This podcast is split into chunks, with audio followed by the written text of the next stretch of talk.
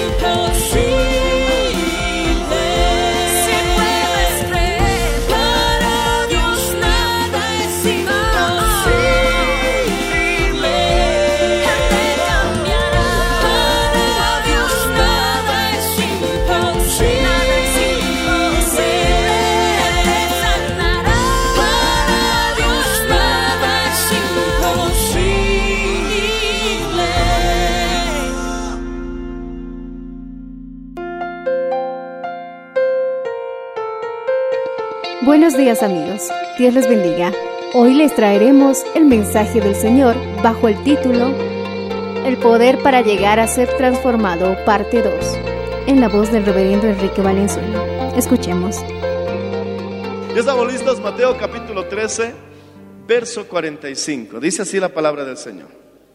En el nombre del Padre y en el nombre del Hijo y del Espíritu Santo, y con esto invocamos la presencia del Dios Trino en este lugar y la preciosa presencia de Jesús a través de su Espíritu. Dice, gloria al Señor Jesús, el verso 45 y 46. ¿Cuántos dicen amén? Alabado sea el nombre de Cristo. También el reino de los cielos es semejante a un mercader que busca buenas perlas, que habiendo hallado una perla preciosa fue y vendió todo lo que tenía y la compró. Vamos a orar. Padre Celestial, en el nombre de Jesús, te damos gracias porque tú nos darás un mensaje de vida.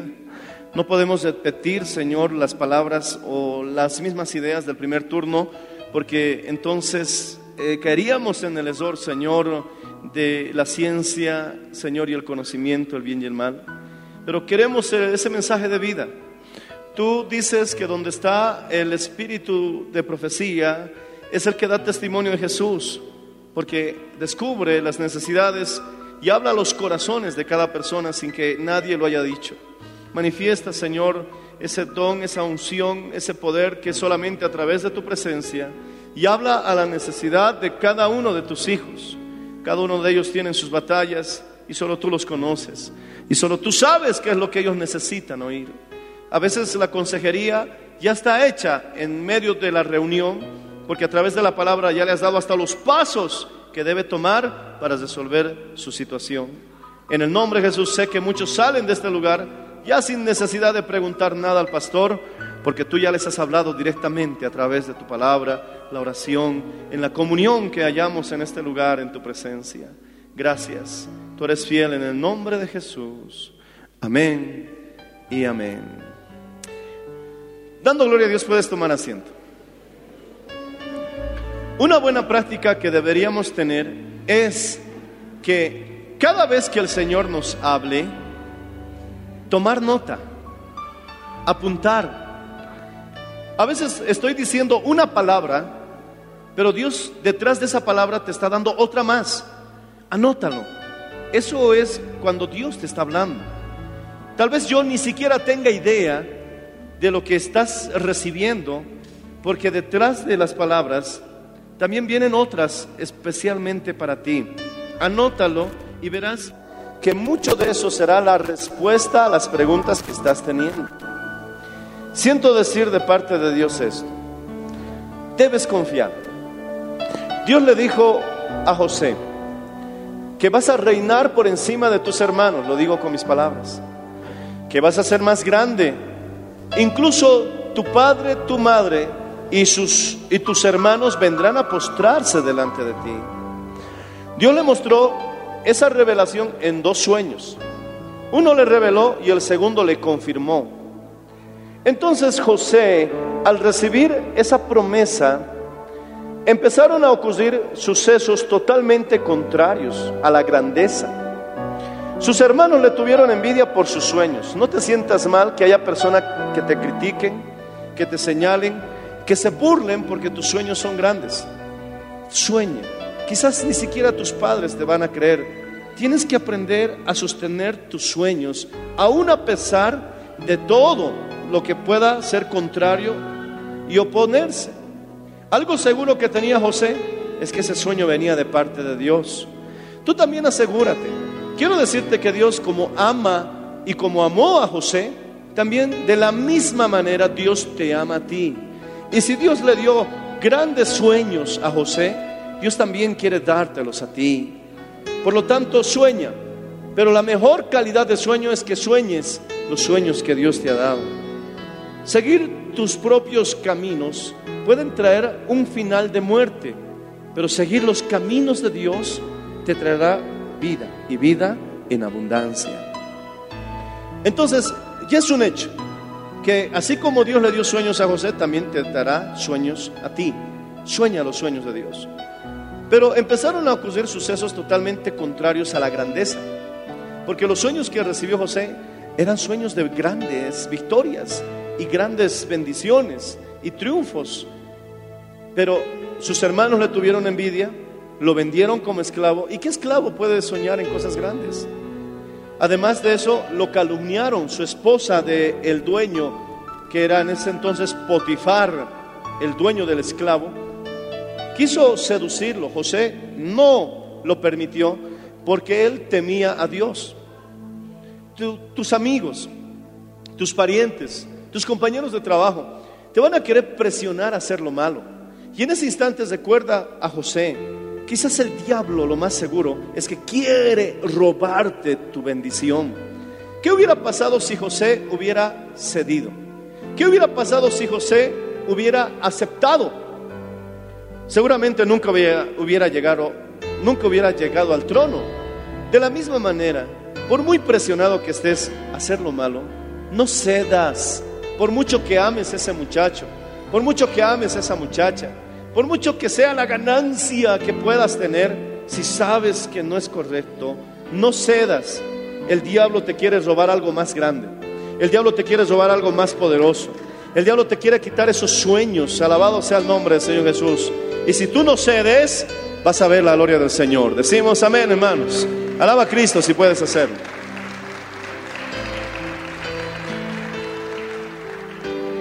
Entonces, gloria al Señor. Todo lo que le aconteció a José era lo contrario a la grandeza. De la misma manera, lo calumniaron y de esclavo bajó más todavía. ¿A qué? A ser prisionero de un calabozo de muerte perpetua. Nunca iba a salir de ahí. ¿Qué esperanza podía tener José en una situación de esas? Y eso es lo admirable, que José decidió creerle a Dios aún a pesar de todo lo que estaba a su alrededor. Habrán situaciones en que tú dirás, nunca se va a cumplir mi promesa, nunca voy a alcanzar mi meta, nunca voy a alcanzar mis sueños, todo me sale mal. José estaba en una situación peor, te lo aseguro, pero él siguió creyéndole a Dios. Y Dios en una noche, en una noche, lo subió al trono de Egipto y mi hermano, eso llegó a ser una historia que inspiró a muchas generaciones que cómo Dios puede levantar del muladar al que está mi hermano desechado y desesperado y ponerlo mi hermano en el trono, alabado sea el nombre del Señor y cumplir todas las promesas, porque dilo conmigo, porque para Dios no existe nada imposible, alabado sea el Señor hermano.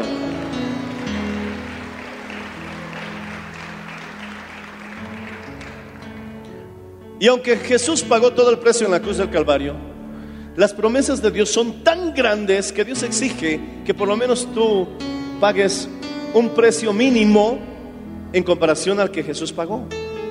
¿Y cuál es en la mayoría de los casos ese precio mínimo que Dios te pide? Paciencia. Y que creas, paciencia y que creas. A veces no tienes que hacer más que esperar y creer. Dios le dijo a, a José que estuvo probándole en su palabra.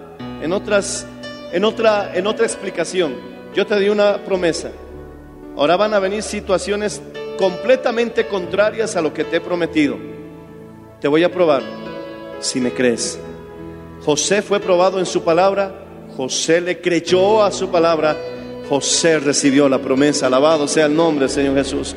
Por lo tanto, no te desanimes, nada es en vano en el Señor Jesucristo, nada de lo que habéis hecho para el Señor es en vano, porque si un paso de agua recibirá recompensa, ciertamente muchos de ustedes seréis recompensados en el nombre de Jesús de Nazaret. Aleluya. Alábale si puedes, hermano. Alábale si le crees, con un fuerte aleluya, con un fuerte gloria a Dios. Y ya te dije la semana pasada que las promesas de Dios nosotros nos las adueñamos con un fuerte. Dios te bendecirá con un fuerte. Dios cumplirá su promesa con un fuerte. Dios no le ha mentido a nadie y no lo hará contigo jamás con un fuerte. Alaba al Señor si puedes hacerlo, hermano. Aleluya. Tratar de alcanzar tus sueños sin tomarte de la mano de Dios será un camino muy doloroso. Y dice la Biblia que son traspasados de muchos dolores. Y al final de sus vidas es triste la realidad de muchos de ellos que no entrarán al reino de los cielos. Hermanos, ¿por qué muchos huyen a alcanzar las grandes metas de la vida sin el Señor? ¿Por qué? ¿Por qué muchos no quieren venir a la iglesia? ¿Por qué? Porque no quieren ser transformados. Quiero que veas Apocalipsis capítulo 21, verso 21. Alabado sea el nombre del Señor Jesús. El Señor está en este lugar. Yo puedo sentir su presencia. ¿Cuántos lo sienten conmigo? Si extiendes tu mano lo puedes tocar. Uh, él es el árbol de la vida, hermano. Verso 21 dice, habla de la nueva Jerusalén, la ciudad de Dios. Las doce puertas eran doce perlas, cada una de las puertas era una perla. Y la calle de la ciudad era de oro puro, transparente como vidrio. Entonces, mi hermano, quedamos en algo bien claro. Las puertas de la Nueva Jerusalén son perlas. Así que eso no tiene discusión. Ahora, ¿por qué este mercader de Mateo encuentra una perla y es capaz de vender todo con tal de obtenerla? Esta perla, uno, significa que vale la pena pagar cualquier precio con tal de tenerla. ¿Me entiendes? Cualquier cosa que estés sufriendo, soportando, atravesando, si vas a obtener esta perla preciosa, vale la pena. ¿Y por qué menciona un mercader? Porque un mercader conoce del negocio. Un mercader sabe que es invertir para ganar. Y mucho más si este mercader lo invirtió todo. Si lo invirtió todo, es que sabe que es un negocio seguro. Que, que, al vender todo lo que poseía, y si es mercader, seguramente poseía mucho. Lo dio todo con tal de obtenerla. Eso nos está hablando de que no importa el precio que estés pagando, vale la pena obtener esta perla preciosa. Decimos amén, hermanos. ¿Lo entiendes? Si lo entiendes, di un gloria a Dios. ¿Qué es la perla? ¿Qué es la perla? Para que pague tan alto precio. Que esté dispuesto a vender mi casa, mis terrenos. Darlo todo con tal de obtener esta hermosa perla preciosa. ¿Por qué no fue un diamante? ¿Por qué no fue una barra de oro? ¿Por qué no fue una piedra preciosa? ¿Por qué no fue cantidades de plata? ¿Por qué dice perla? Porque la perla, para llegar a ser algo hermoso, tiene que pasar por un proceso de transformación. La ostra, ¿sabes que la ostra es un animalito que son como dos almejas, ¿verdad? Dos, tiene como dos partecitas, una boca. Entonces la ostra está así, como algunos de ustedes dije, están en la vigilia, con la boca abierta. Entonces la ostra está así, oh, comiendo plancton, ¿qué será? Alimentándose del mar. Pero de pronto, mi hermano, la corriente le trae un granito de arena. Haz de cuenta que se te entra una mosca en la boca. ¿Qué haces? Oh, lo cierras inmediatamente. Tarde, pero cesaste la boca. Resulta que a esta ostra le entra un granito de arena. Inmediatamente la ostra como reflejo, ¡pam! cierra la boca. Y entonces ese granito de arena empieza a causar una irritación en el animalito. Empieza a segregar saliva y es una saliva muy especial porque este animal no es como los humanos. Y empieza a escupir y a salivar, salivar. Y con el paso del tiempo y, para el animalito es muy, muy incómodo, muy doloroso. Pero pasa el tiempo y ese granito empieza a ser revestido y se convierte con el tiempo en una preciosa perla. Ese granito se convierte en una perla. Eso habla, mi hermano, de que el grano de arena somos tú y yo. Dios quiere transformarnos en algo hermoso, en algo bello. No quiere que te quedes mitad perla, mitad grano. Qué fenómeno sería eso, ¿verdad? Pero hay algunos medio granos, medio arenas, medio perlas. Dios quiere terminar el proceso en tu vida y transformarte en algo hermoso. Y el Señor a través de esta parábola nos está diciendo que el precio que vayas a pagar con tal de ser transformado habrá valido la pena. Que siempre será mayor la ganancia que todo lo que hayas invertido o todo lo que hayas comprometido en este proceso de transformación. Decimos amén, hermanos. ¿Cuántos quieren ser esa perla preciosa? Digan amén. Alaba al Señor si puedes hacerlo.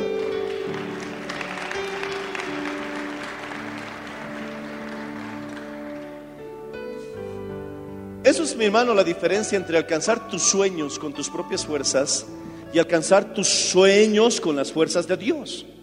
Porque una vez que veas los sueños y los planes de Dios, se van a volver tuyos.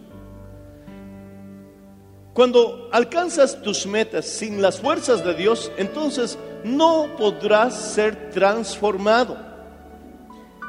Porque mi hermano, Dios permitirá situaciones en las que debes cambiar. Pero si tú alcanzas esos objetivos agarrado a la mano de Dios, entonces no solamente, mi hermano, obtendrás la meta, no solamente llegarás al objetivo, no solamente verás tu sueño hecho realidad como José, sino que también serás de un grano miserable de arena transformado a una hermosa y preciosa perla, y obviamente ya entendemos, de gran precio. Pero habrá valido la pena, habrá valido la pena. La ganancia será siempre mayor. La Biblia dice que la nueva Jerusalén, sus puertas son de perlas. ¿Qué quiere decir esto? Hijo, hija, si no eres transformado, si sigues siendo el mismo mundano, carnal, sensual, sexual, si sigues exaltando la carne y sigues sembrando en ella y no en el espíritu, sigues siendo egipcio, sigues amando al mundo y las cosas del mundo, no podrás entrar a la nueva Jerusalén, porque sus puertas son de perlas. Y eso habla de transformación. La Biblia dice que los idólatras, los fornicarios, solo por hacer una lista, incluso menciona una palabra fuerte, dice los perros, eso dice la Biblia, no entrarán a la ciudad santa. ¿Por qué? Porque sus puertas son de perlas. Tienes que ser transformado. No vas a poder disfrutar de la eternidad siendo mi hermano orgulloso, siendo quechichi, siendo vengativo, siendo celoso, siendo mi hermano una persona que odia, una persona resentida, una persona, mi hermano, que fácilmente se vende al mundo, mi hermano, por, por 30 monedas de plata. No podrás entrar a disfrutar de la nueva Jerusalén, porque sus puertas son de perlas y el mercader estuvo dispuesto a darlo todo con tal de tenerla. ¿Por qué? Porque sabía que hay gran ganancia. Alabado sea el nombre del Señor Jesucristo. Alábale si puedes.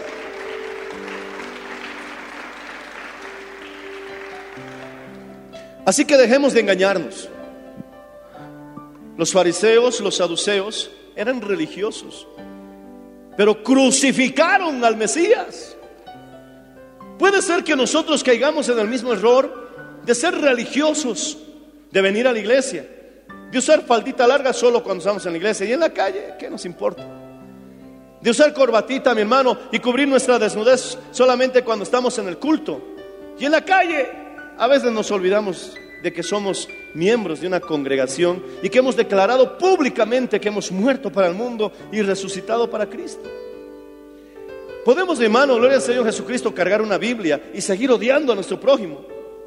Seguir resentidos por el error y la humanidad con los que vivimos, porque vamos a ser heridos. Vivimos con gente imperfecta. Y yo también soy imperfecto. Me van a herir y yo consciente o inconscientemente voy a herir también. Pero ese no es el punto. El punto es que, mi hermano, ¿cómo podemos, mi hermano, venir a la iglesia y seguir viviendo en odio, en resentimiento, en ganas de venganza? Los saduceos, los fariseos, Jesús les llamaba sepulcros blanqueados porque por fuera se veían muy religiosos, pero por dentro eran huesos muertos y secos. Pero qué contradicción creer que por fuera nos veamos sepulcros podridos y creer que por dentro nos vamos a ver blancos. Jesús dijo, el vaso tiene que estar limpio por fuera y por dentro. Alabado sea el nombre del Señor Jesús. Y aunque eran muy religiosos, Jesús les llamó generación de víboras. Les dijo generación adúltera, eran adúlteros. Se veían religiosos, pero eran adúlteros. Y mi hermano, no reconocieron al Cristo. Jesús nació, ellos sabían dónde iban a nacer, pero no se dieron cuenta que ya- habían pasado dos años y Jesús ya había nacido. Cuando llegaron los sabios del oriente, venimos a adorar al rey. Herodes dijo, traigan a los sabios, a los escribas, a los sacerdotes, a los fariseos, a los saduceos. ¿Dónde nacerá el Mesías? Y todos respondieron sin consultar, sin hacer reunión, así. En Belén de Judea. Uh, así rapidito contestaron. Qué pena, mi hermano, que haya gente que conozca las escrituras, pero no entienda el tiempo que está viviendo. Oh, qué terrible que conozcan las escrituras, pero no entiendan el tiempo en que estamos viviendo. ¿Será que el día del rapto nos sorprenderá como a ellos les sorprendió la primera venida de Cristo? ¿Será que los tiempos finales ya los estamos viviendo y como no estamos, mi hermano, en una buena condición, como ellos no nos hemos dado cuenta que quizás ya estamos viviendo la cuenta regresiva? Qué pena, mi hermano, que conozcan las escrituras, mi hermano, pero no se dieron cuenta el tiempo en que estaban viviendo. Jesús ya había nacido, el Mesías ya había venido a la tierra, alabado sea el nombre del Señor. Sabían las escrituras, pero no se dieron cuenta el tiempo que vivían. Oh, aleluya, sabemos cuál es el tiempo en que estamos viviendo. Eran religiosos. Muchos, mi hermanos, siguen preocupados por vanas cosas. Cuando el Señor te dice, como le dijo al rico que había dicho, grandes riquezas tengo para mucho tiempo, alma mía, gózate, alégrate, porque muchos bienes tienes. Y el Señor le respondió desde el cielo, tonto, no sabes el tiempo que estás viviendo. Esta noche vendrán a pedir tu alma. Y todo lo que has acumulado, ¿de quién será? ¿Vamos a seguir perdiendo el tiempo lamentándonos? ¿Vamos a seguir perdiendo el tiempo quejándonos? ¿Vamos a seguir perdiendo el tiempo reclamándole al Señor todo y nada cuando somos nosotros los culpables? Oh, bendito sea el nombre del Señor Jesucristo. No es una religión la que Dios quiere, porque fueron los religiosos los que crucificaron a Jesús. Dios quiere que nosotros tengamos una relación, porque no es la religión la que te cambia, es tu relación que tengas con Cristo la que va a transformarte, la que va a cambiarte, la que te hará una nueva criatura.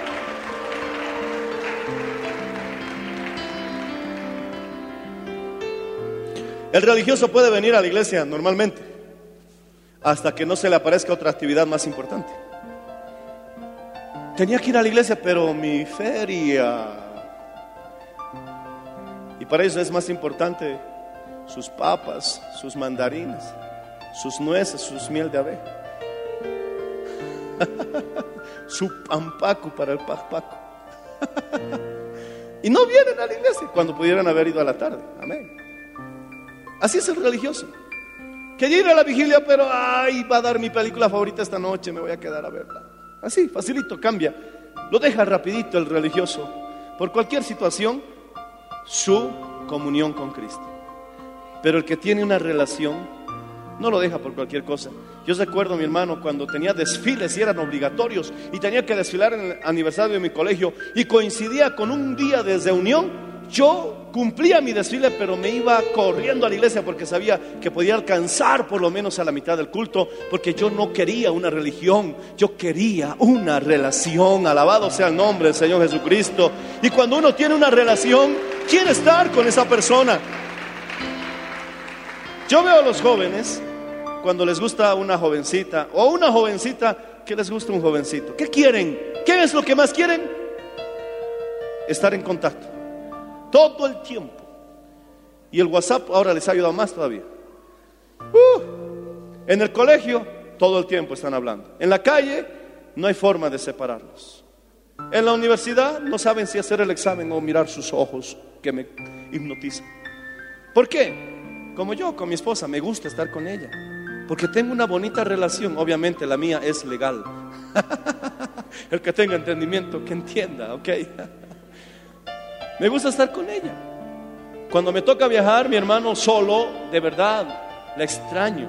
Y mientras más largo el viaje, hasta me desespero. Quiero estar con ella. Hay momentos en que no hablamos, pero me gusta tenerla sentada a mi lado. Ella está estudiando, yo estoy leyendo, pero la miro y sé que está conmigo. Me gusta compartir tiempo con ella. Y eso es lo que fortalece, mi hermano, mi, mi, relación. Decimos amén. Yo no estoy casado por religión, como muchos de ustedes. Estoy casado, ni modo, pues, ¿qué voy a hacer? No, yo quiero disfrutar mi matrimonio. Alabado sea el nombre del Señor Jesucristo. Si lo entiendes, alábale al Señor, hermano. ¿Quiénes son los que están casados por religión? Los que hablan neciamente.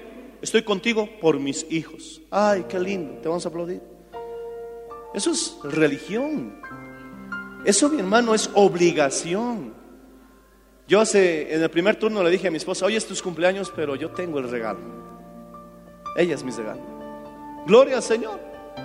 No estás, mi hermano, como dices, bueno, es que estoy casado contigo para que el pastor no me ponga en disciplina. Ah, papito, no te voy a poner en disciplina. Tranquilo. Porque, mi hermano, poder en la sangre de Cristo. Tú no vas a estar aquí con Cristo porque te están obligando. Yo estoy aquí porque quiero estar. De verdad me desespero. Cuando pasa un día y no he tenido el tiempo suficiente de oración o no he alcanzado a orar, mi hermano, mi alma se siente vacía. Porque necesito de Él. Es como, mi hermano, por algo el Espíritu Santo se representa con un viento recio. Porque podemos pasar tal vez un mes sin comer, se puede vivir. Podemos vivir hasta tres, cuatro días sin beber, se puede sobrevivir. Pero mi hermano, sin respirar, es solamente minutos para que mueras. No por algo el Señor sopló aliento de vida en las narices de Adán, porque le está diciendo, yo soy como tu aire, no podrás sobrevivir mucho tiempo sin mí, alabado sea el nombre Señor. Y el que ha tenido una buena relación con Dios, aleluya, va creciendo en su dependencia de Él.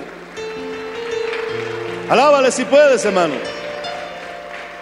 Cuando uno tiene una relación con Dios, va creciendo en su dependencia de Él. Al principio, cuando ya tiene una relación con Dios, es como la comida. Ok, hay días en que puedes estar sin comer. Pero va creciendo en su relación y su relación con Dios se vuelve como la bebida. Ah, ya es menos tiempo que puedes sobrevivir sin Él. Y vas creciendo en tu relación con Dios y se vuelve como el aire. Oh Señor, ya es poquito el tiempo en que no puedo estar sin ti. ¿En qué relación estás? ¿En la comida? ¿En la bebida? ¿O en el aliento de vida? Hay algunos que tienen un ayuno espiritual sorprendente, hermanos. Pasan semanas y no han sido capaces de leer un texto bíblico. ¿Cómo puedes vivir? ¿Cómo puedes estar, mi hermano, sin entrar en un estado de desesperación? Lees todo menos la Biblia. Mi hermano, ¿cómo puedes pasar semanas sin oración? ¿De verdad? Yo una semana si no oro bien ya estoy en crisis nerviosa, hermano. Porque esto es imposible que yo lo sobrelleve humanamente. Es imposible que te soporte humanamente. No podré. Necesito la gracia de Dios. Bueno, algunos lo entendieron, gloria a Dios. Pero es imposible que yo haga algo de esta obra con mis propias fuerzas. ¿Cómo puedes vivir semanas, horas, días sin oración? Y es sorprendente, mi hermano, porque Dios es como nuestro aire. ¿Alguien puede levantar la mano y decir, Señor, sin ti no vivo? ¿Alguien puede levantar la mano y decir, Señor, sin ti no vivo? Y el Señor desde el cielo te responderá, ¿y por qué no lees mi palabra? ¿Por qué no oras? Ah, muchos bajan la mano ahora, ¿verdad? Pero es la verdad. Es la verdad. ¿Por qué le decimos, Señor, sin ti no vivo y no leemos su palabra? Señor, sin ti me muero y no doblamos las rodillas. ¿Cuántos días han pasado y no has llorado en la presencia de Dios? Hay muchos, mi hermano, que se están secando. Dice la Biblia que el fundamento es Cristo. Ok, nadie puede cambiar el fundamento. Pero sobre ese fundamento edificaremos oro, plata y piedras preciosas. Y luego dice madera, heno, hojarasca. Y la obra, cualquiera sea de cada uno de nosotros, pasará por el fuego. Y si sobreviviera el fuego, estará bien, pero si no sobreviviera el fuego, sufrirá gran pérdida. Y entonces, por lógica, sin necesidad de ir a la universidad, si pasa por el fuego, ¿qué va a sobrevivir? Va a sobrevivir el oro, más puro, la plata, más pura, las piedras preciosas. No le va a causar ninguna situación grave cuando pasa por el fuego. Es más, los diamantes son las rocas más duras y preciosas. Pero ¿qué pasa con la madera? ¿Qué pasa con el heno, que es, que es hierba seca? ¿Qué pasa con la hojarasca, que es la cáscara del grano del trigo? ¿Qué va a pasar cuando ocurra el fuego? Dime, ¿qué va, qué va a suceder? Se quema. ¿Qué estamos edificando, hermano? La madera es un árbol muerto sin fruto. El heno es mi hermano como el pasto seco. Séquese la hierba. Habla de naturaleza humana. Marchítese la flor. Porque la gloria del hombre es como la hierba y la flor del campo. Eso es, mi hermano, una madera, un árbol sin fruto. Poder en la sangre de Cristo. Y eso habla de naturaleza humana. El heno, la gloria del hombre, seca y marchita. Hiciste todo la edificación sobre la roca de Cristo humanamente. ¿Y qué es la hojarasca? La cáscara del grano del trigo. Una cosecha sin grano. Oh, qué pena, mi hermano. Ese es el fruto de hacer las obras humanamente, sin oración, sin la palabra. Porque necesitamos tres cosas para ser cambiados. Uno es el sacerdocio. Y el sacerdocio está con la oración y la palabra. Decimos amén. Dos está la revelación, vivir de acuerdo a la voluntad de Dios. Y tres, el bautismo. Bendito sea el Señor. No podemos ser transformados, mi hermano, si no ah, cubrimos estos tres puntos esenciales en nuestra vida. Y seguiremos siendo madera, hierba seca y hojarasca.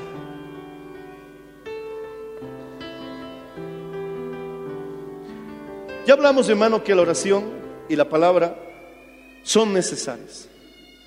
Cuando Dios te habla, repite conmigo, cuando Dios habla, irá en una hermosa armonía con su santa palabra. Repítelo fuerte.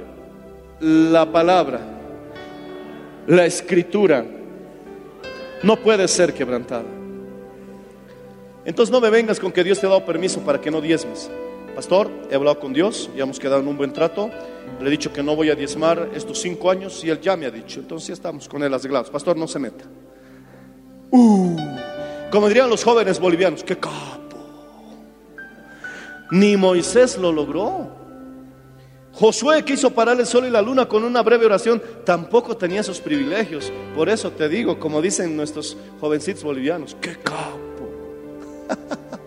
De caporal viene esa palabra, por si acaso. Te engañas a ti mismo. Eres un fraude. Es una payasada, mi hermano, caer en ese engaño del diablo. Dios sabe, Dios sabe. Cuando el diablo sabe que te está ropando, porque la promesa dice, trae los diezmos y las ofrendas al alfolí. Yo abriré las ventanas del cielo y derramaré bendición sobre vosotros hasta que sobreabunde. Probadme en esto, dice Jehová. Probadme, probadme en esto, dice el Señor. Alabado sea el nombre de Jesús. Oh, aleluya.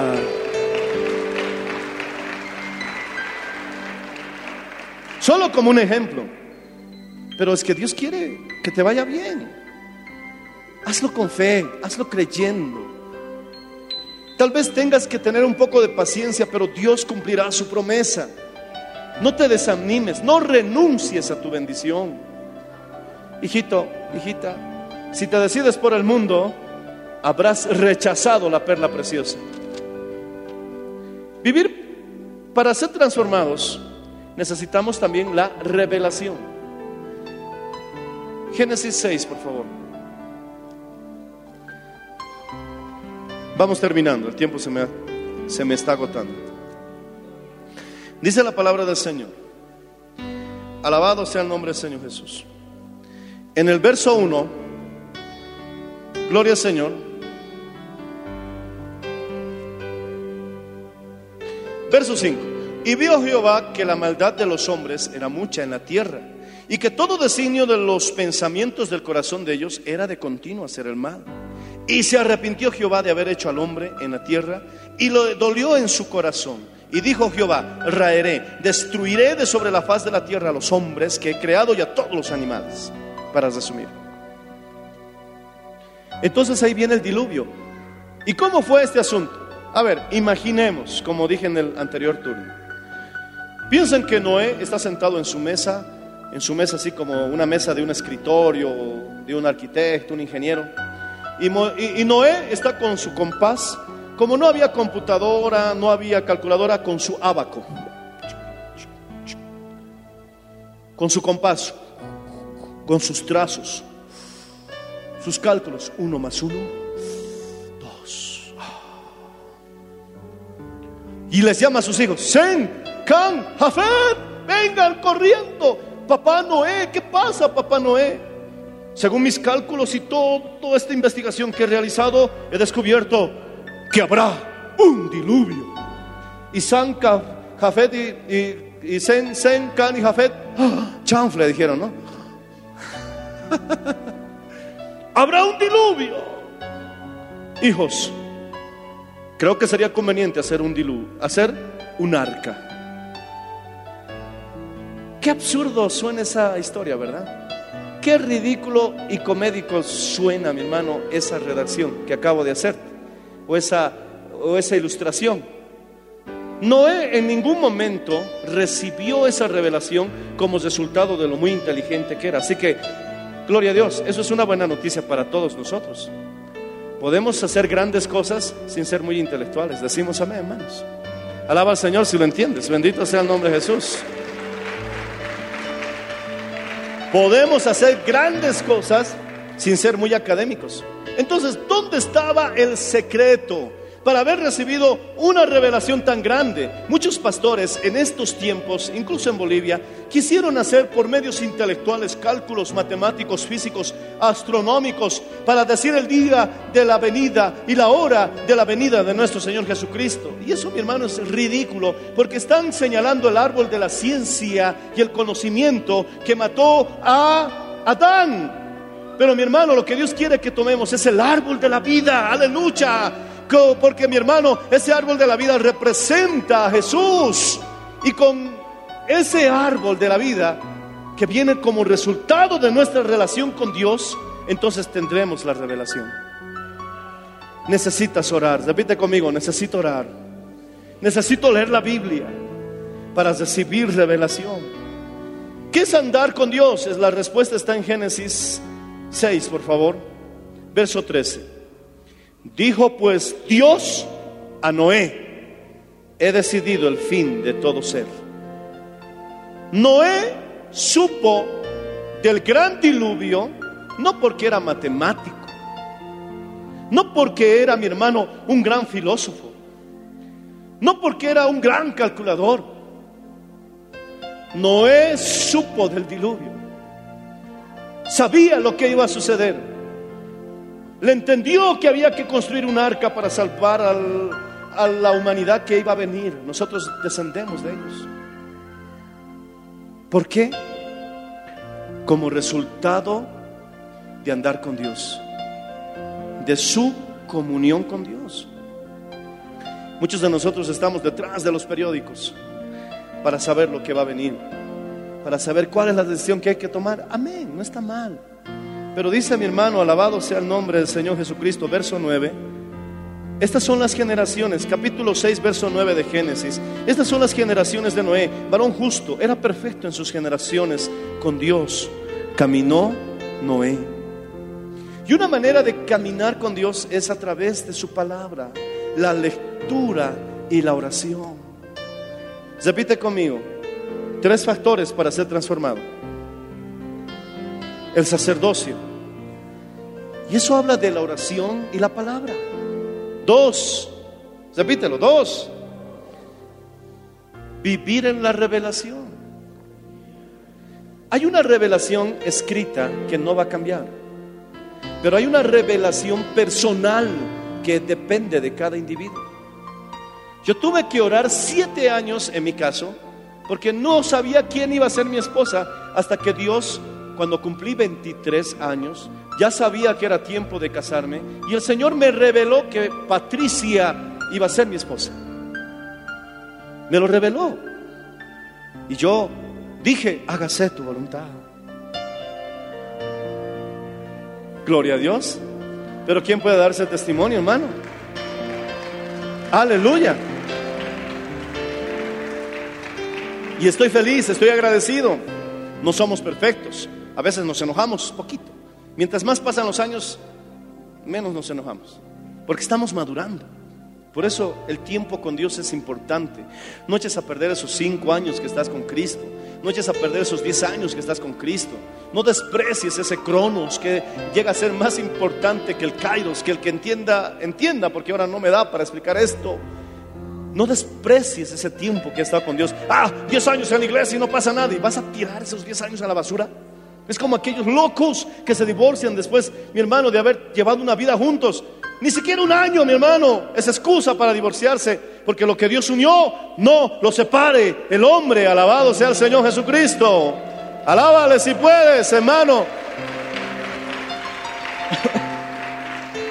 Hay una revelación escrita que no va a cambiar, pero hay una revelación, mi hermano, personal, que tiene que ir en armonía con esta revelación. Por ejemplo, Señor, me han ofrecido un trabajo para irme a Inglaterra. Me han tomado por sorpresa, Señor. Me han dado una semana, dos semanas para responder. Y entonces, mi hermano, te pones a orar, te pones a clamar, porque necesitas una revelación personal. ¿Entiendes? Necesitas, si Noé no hubiera tenido esa revelación, él nunca hubiera hecho el arca. No hubiera sobrevivido al diluvio. Porque Noé, mi hermano, vivía cada día en la revelación de Dios. ¿Cuántos queremos esa bendición, hermano?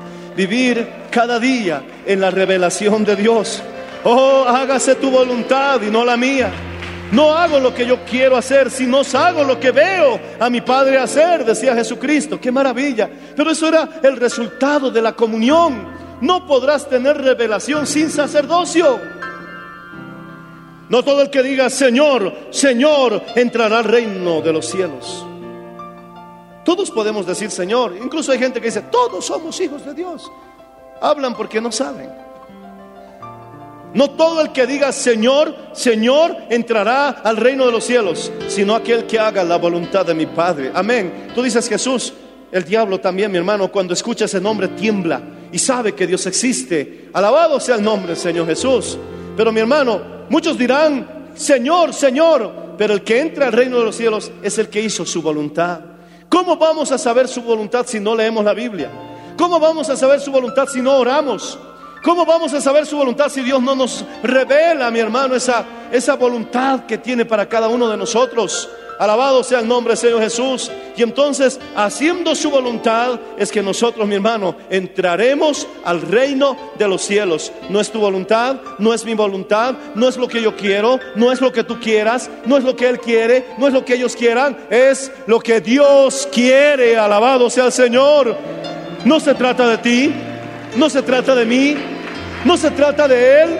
Siempre, siempre, siempre debe tratarse de Él. Aleluya. Esa es la gran diferencia entre una miserable vida de religión comparada a una hermosa y preciosa perla de una relación. Y tres, no podrás ser transformado si no te bautizas. ¿Qué? ¿Pastor? Sí. Debes morir para darle la oportunidad a que una nueva criatura comience a vivir. Fuimos a cosechar, cavar papa, lo dicen, y yo encontraba unas papas negras huecas. Y yo le pregunté, ¿qué es esto? Y me dijo el pastor Iván, es la semilla. Pero estaba hueca, seca, muerta. Es necesario que la semilla muera para que dé fruto, hasta el ciento por uno. Y para que la semilla muera tiene que ser enterrada. Cuando nosotros somos bautizados, hemos sido enterrados en Cristo.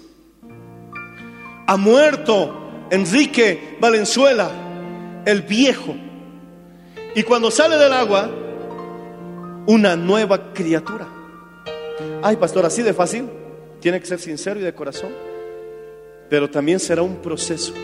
Porque dice que los israelitas cuando salieron de Egipto pasaron el mar rojo, su bautismo en agua, y fueron bautizados en las aguas del mar y en la columna de nube.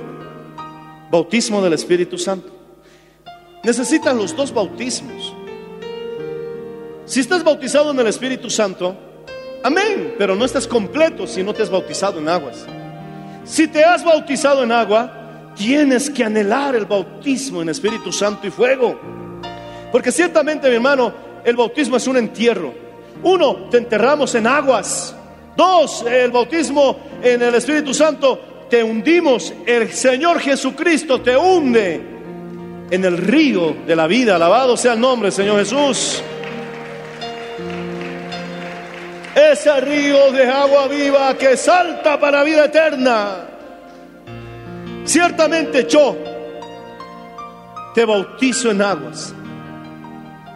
Pero detrás de mí viene uno de quien no soy digno de atar la correa de sus calzados. Él te bautizará en Espíritu Santo y fuego. El bautismo tiene un cumplimiento físico y un cumplimiento espiritual.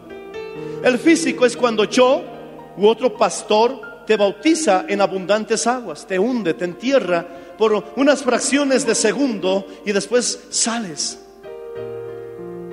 Y el bautismo espiritual es cuando Jesús viene. Jesús, yo no. Ningún hombre puede hacer eso. Jesús viene, te toma y hace la misma operación, pero te hunde en el Espíritu Santo, en el río del Espíritu Santo. Es Jesús quien te toma y te entierra, mi hermano, en el Espíritu Santo, aleluya, y eres bautizado en el Espíritu Santo. Y como muestra y señal empiezas a hablar en lenguas. Y entonces puedes cantar confiadamente. Camino a Canaán, aleluya. Camino a Canaán, no me voy a quedar. Voy camino a esa tierra que fluye leche y miel. Con esto termino. Los israelitas, ponte de pie. Los israelitas, ponte de pie.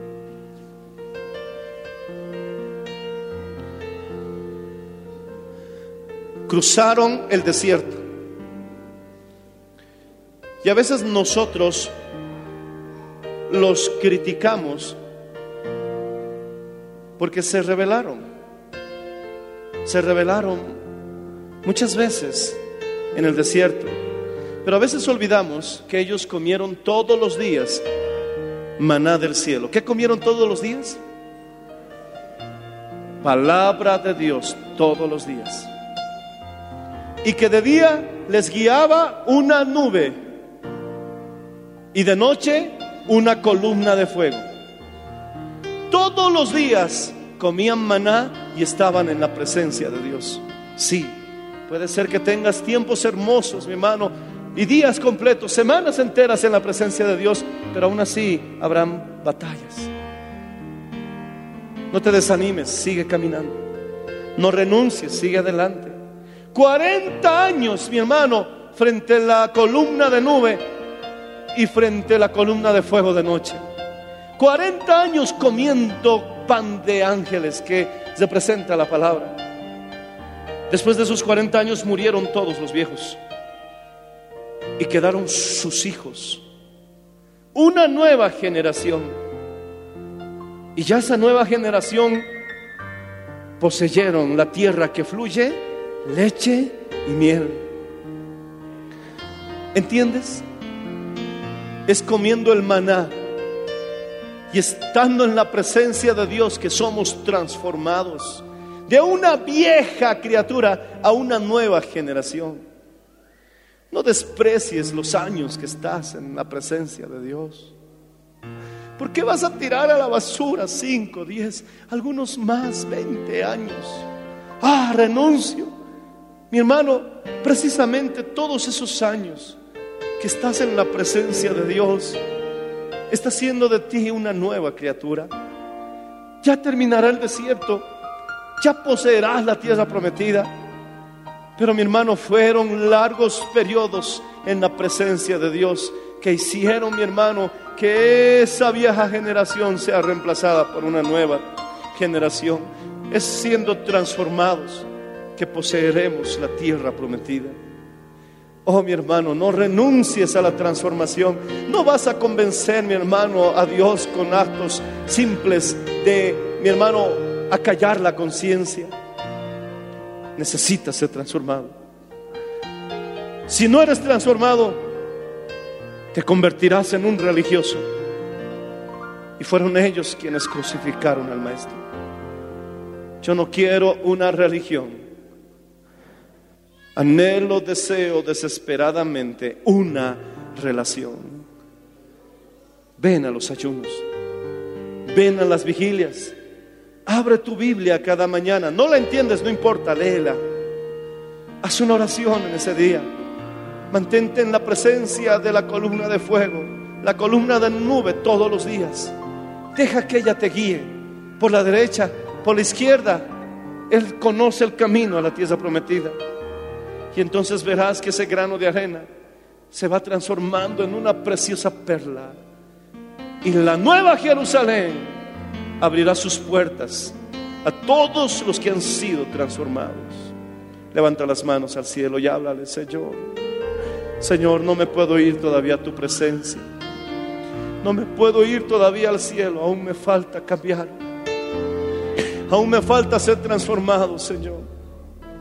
No es que voy a, no estoy hablando de salvación si es que alguno no me ha entendido esa parte. Te estoy hablando de la nueva Jerusalén Dice que el que edificó madera, hojarasca, heno, sufrió gran pérdida. Fue salvo, aunque por fuego. Pero tienes la opción, hermano.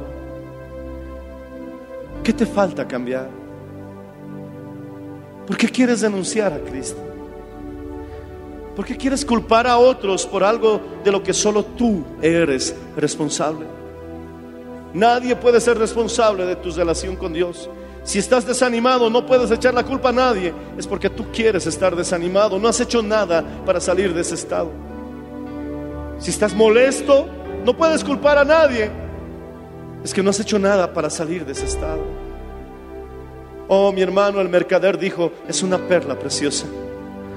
Vale que pague cualquier precio, pero debo tenerla.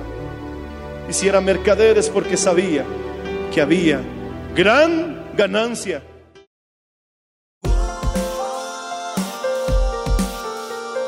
Gracias por su sintonía. Si desea una copia, comuníquese con los números de esta emisora o escríbenos a contacto mmmbolivia.com. Nos volveremos a encontrar en nuestra próxima edición de Para Dios nada es imposible. Dios les bendiga.